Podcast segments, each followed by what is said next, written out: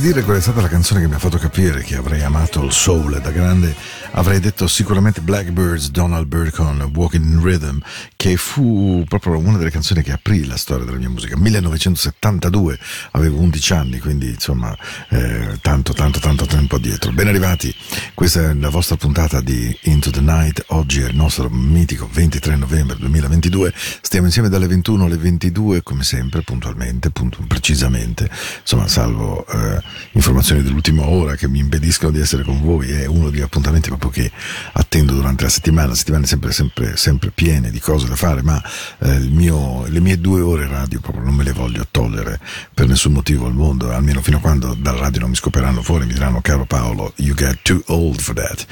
Allora, questa è Into the Night, la musica della notte di Radio Ticino, lo dico sempre, va bene, ascoltabile in podcast, ascoltabile su Spotify, potete ascoltarla poi in replica la domenica sera dalle 22 alle 24 e potete come sempre scrivermi naturalmente a paolo.radioticino.com, questa è la mia casella mail. When you love somebody, just turn your happy reds down. Dennis Williams. Se la puntata di lunedì era così concupiscente questa...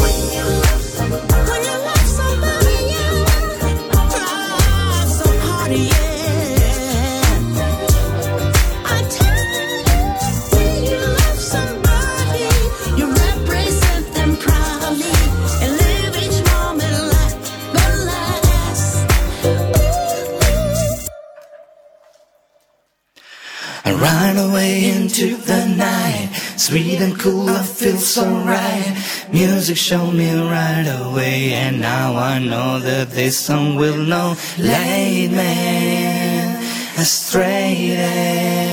I know that all I gotta do All you gotta do is start yo into the night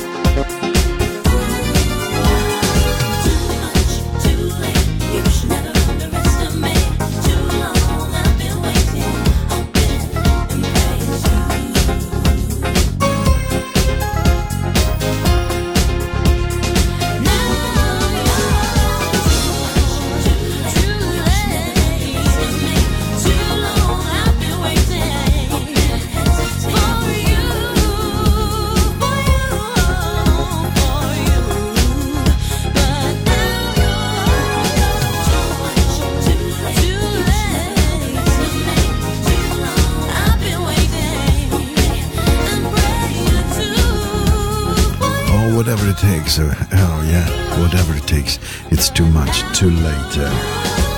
Too Much Too Late di Johnson all'apertura di questo Into the Night che mi auguro sia di vostro gradimento naturalmente beh insomma sono tempi complessi questi non, non si può nascondere che non sia proprio semplicissimo eh, comprendere che cosa fare quali decisioni prendere come disegnare il futuro. È un tempo che ci sta insegnando che mentre volevamo controllare tutto e sognavamo di avere sotto controllo tutto quello che sta accadendo ci sta spazzando moltissimo e ci crea delle grandissime scrivanie bianche in quelle cose traballano non sono così fisse sono mobili quindi dobbiamo imparare ogni giorno a, non dico inventarci, ma evidentemente a gestire molto bene questo stress da eh, non comprendere che cosa accada, che cosa sarà. È una sfida, indubitabilmente, è qualcosa di nuovo a cui non eravamo consueti in un certo senso, ma d'altra parte apre opportunità straordinarie perché ci porta in luoghi o a decisioni o a rallentamenti o a novità, insomma a cose che possono anche migliorare questa esistenza, certo attraverso un momento non semplice I'm working my way back to you, baby. Che notte. 23 di novembre. The Trot Spinners. Back to the Gold Old Radio. We go back to the 70s. Are you ready?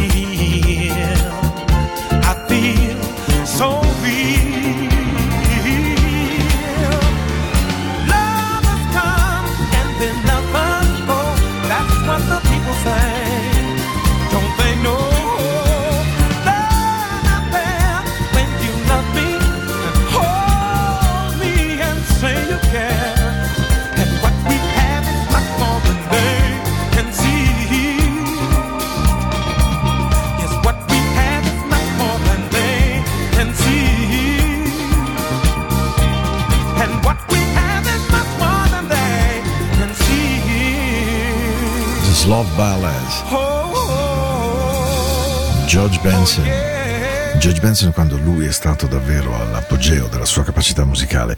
George Benson deve essere grato per tutta la vita a Quincy Jones, come tanti altri artisti evidentemente del mondo che in Quincy Jones hanno avuto un ispiratore, una musa, un, un mentore, qualcuno che gli ha veramente tirati fuori Al Jarreau, George Benson, Michael Jackson, solo per citare Brothers Johnson, Patty Austin, potremmo andare avanti ore e ore.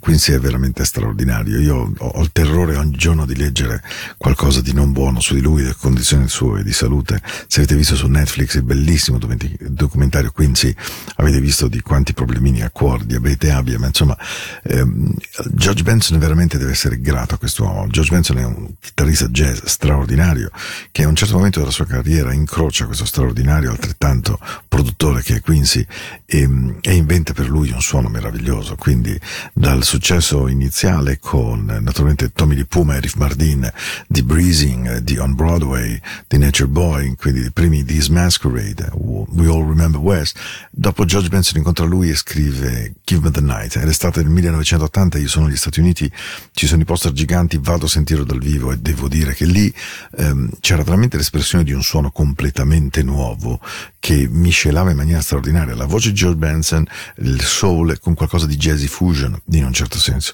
Veramente qualcosa di magico, chimico, eh, che la storia della musica non ha cancellato perché se ascoltate oggi Turning Love Around o Given the Night di George Benson, ancora oggi riconoscete che in quelle canzoni qualcosa di eh, davvero speciale ci sia. E allora, ora è il momento di... Eh, beh, perché no? We talk about love. Love, need and want you. L'amore ha bisogno di te ed è il caso che tu arrivi. Jaguar Wright, una delle più belle ballad che una radio possa mettere a quest'ora di sera. Yeah. How you doing, baby? Oh, I just want to make sweet love with you, baby.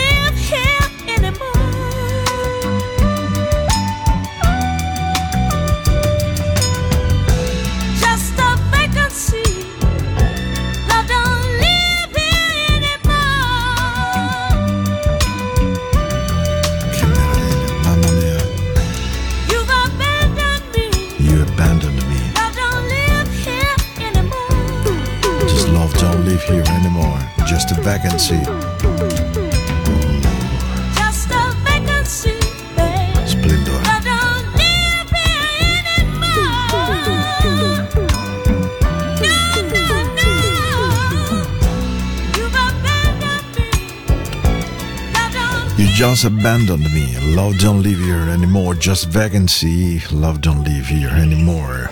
Quando hai vissuto vicino a me ed eri dentro di me, mai avrei immaginato che sarei arrivato un giorno così. Uh, there was nothing I could conceive that it wouldn't do for me. Non c'era nulla che avrei potuto immaginare che non avresti fatto per me. Trouble seemed so far away. I problemi sembravano davvero così lontani da tutto questo che you changed that right away, baby. E poi hai cambiato di botto. Grande canzone del 1978 di Rolls Royce, un vero e proprio capolavoro della storia soul, ehm, cantato da Modern Talking, cantato da Madonna, cantato da Seal, da Kenny Rogers, insomma una canzone che è stata re, reimpressa, risentita in mille modi proprio perché era una, un capolavoro. Sapete quando ci sono questi, gli americani li chiamano i masterpiece, ecco questo era veramente un masterpiece straordinario del grande soul, come una canzone bellissima di Tracy Chapman, ve la ricordate Fast Car? Bene, una cara amica mia, Sarah Jane, che ho portato in alcune occasioni in Ticino a cantare, di cui una nel 2010 um, in grande evento insieme ai Diretta su Cuba, devo dire che quando lei, mi ricordo perfettamente, la chitarra me la cantò, io rimasi davvero senza parole, ascoltare per credere, perché è una vera e propria meraviglia.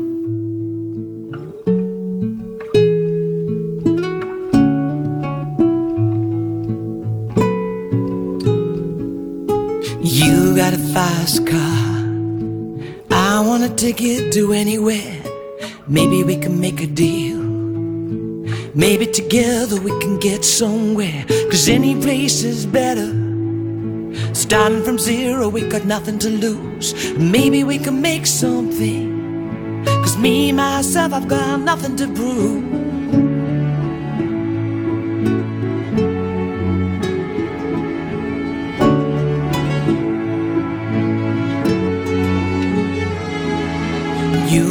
Fast car. And I'm gonna plan to get us out of here. Been working hard at a convenience store. I managed to save just a little bit of money. We won't have to drive too far. Just across the border and into the city. You and I can both get jobs. And finally see what it means to be living.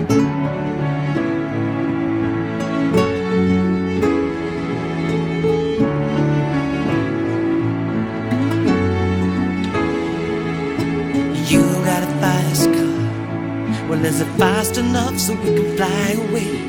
We've gotta make a decision. We leave tonight or live and die this way.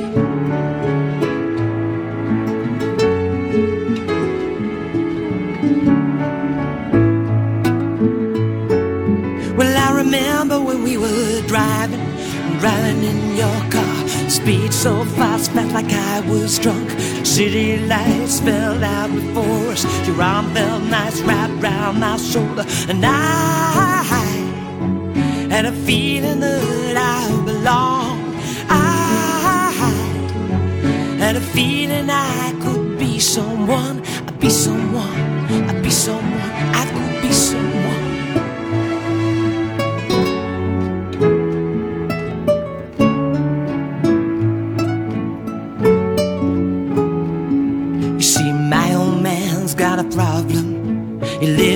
bottle, that's the way it is. Says his body's too old for working.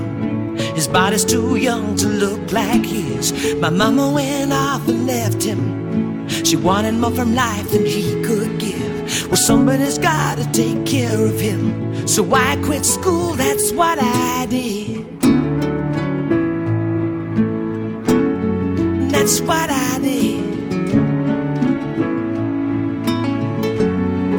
I remember when we were driving, driving in your car.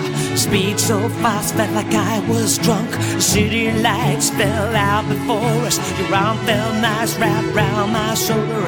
I had a feeling that I belonged. I had a feeling I could be someone. I'd be someone. I'd be someone. I could be someone.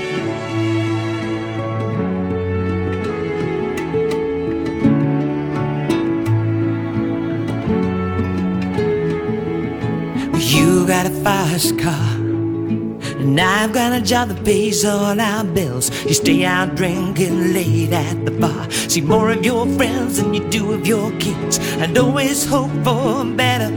I thought maybe together you and me would find. I got no plans, I ain't going nowhere. So take your fast car and keep on driving. Just keep on driving. Just keep on driving.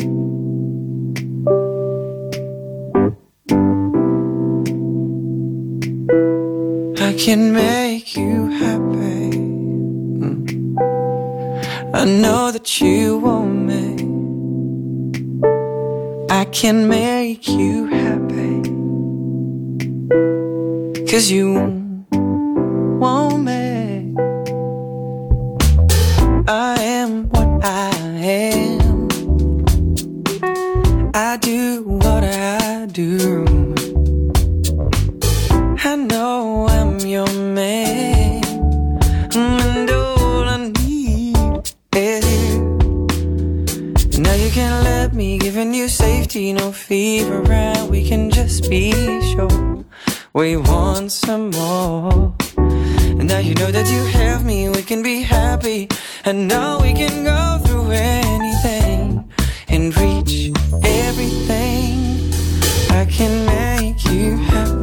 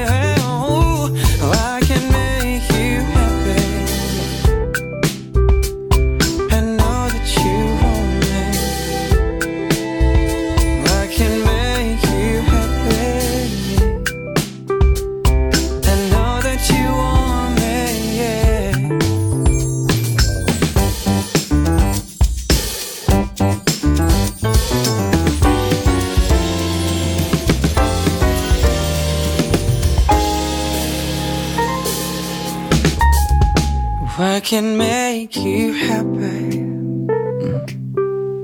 Cause I know that you want me. I can make you happy.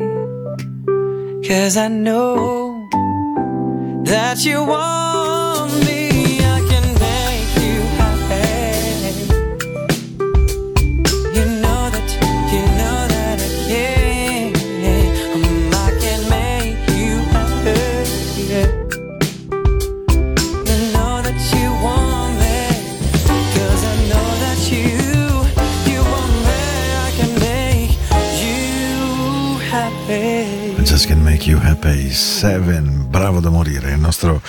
artista svizzero, proprio bravo, bravo, bravo. Poi ha preso un giro strano che in tutta sincerità non è che capisco completamente, però voglio dire è una sua scelta musicale, ma c'è stato un tempo in cui lui veramente era qualcosa di molto soul, molto, molto nostro, molto particolare. Mi piacque sempre tantissimo. I Just Want to Make You Happy, siete su Into the Night, la musica della notte di Radio Ticino. Adesso ho scelto una canzone stranissima perché è dance ma insomma dance degli anni Ottanta. E devo dirvi che quando uscì questo gruppo tutti ci incuriosimmo molto all'etichetta che, che si chiamava Solar Sound of Los Angeles Recording. Era questo poi l'acronimo delle cinque lettere che componevano il, il nome di questa etichetta violacea con una specie di arcobaleno insomma molto allegra questa etichetta avrebbe poi sfornato dei gruppi meravigliosi come Whispers, um, It's a Love Thing, uh, Dynasty, ma naturalmente su tutti gli Shalamar, che avevano nella voce di Howard Hewitt e di Jodie Wetley veramente due interpreti straordinari. Quando uscì questo suono, cambiò um, un altro degli orizzonti sonori. Perché lo cambiò? Perché era davvero profondamente melodico romantico, era certamente battuto, era un up tempo, quindi sicuramente si poteva ballare, l'abbiamo straballato, ovviamente con pantaloni a zampa d'elefante e spalle gigantesche rispetto al, al vitino, sapete quando andavano quelli doppio petti inguardabili con tutta la parte rastremata e rimpolpata sulle spalle, ecco. E questa canzone veramente sbancò il mondo. Tra l'altro poi Shalamar, filotto incredibile, un successo di tra l'altro milioni di dischi venduti, 70 milioni di dischi venduti. Shalamar entrano di diritto nei grandi della disco sound di quel tempo e non solo. Ma The Second Time Around è secondo me il manifesto di come si poteva da un lato ballare, ma costruire anche delle canzoni che le radio potevano trasmettere e rendere davvero eh, un successo ancora più grande per il non solo ascolto in discoteca vero e proprio. Sentite già? Appoggio di armonico al pianoforte, un po' di Dew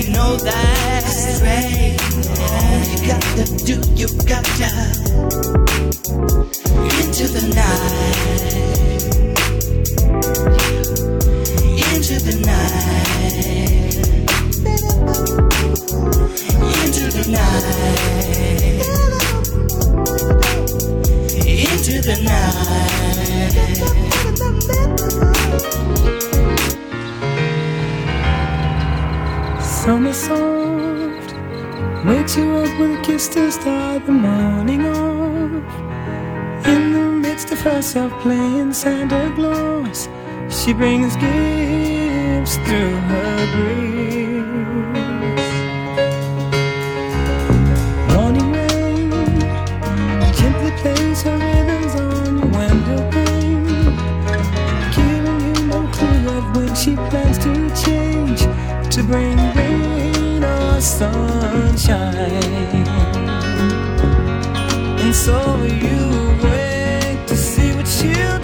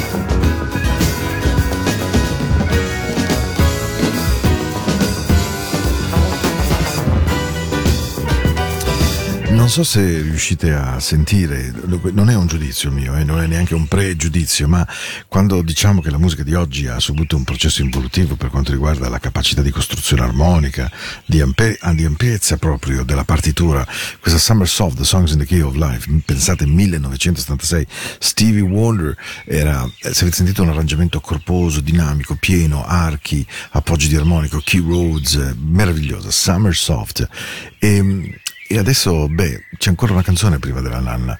E mi sono detto, ho voglia di riascoltarla perché eh, lunedì sera vi ho fatto ascoltare molta musica inglese. Loro, secondo me, sono stati giganti. Sono stati probabilmente dei miei gruppi preferiti del British pop di quel tempo. Uno, un gruppo erano gli Swing Out Sisters, che ogni tanto trasmetto, e gli altri, senza dubbio, gli Style Council. E allora mi sono detto, se ho voglia di darvi la buonanotte, questa sera davvero lo voglio fare così.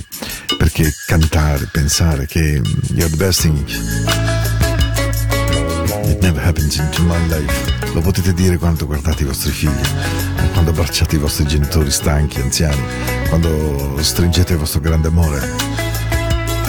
You're the best thing, whatever it takes. Grazie mille, ci sentiamo settimana prossima. Questa era Into the Night. Buon ascolto.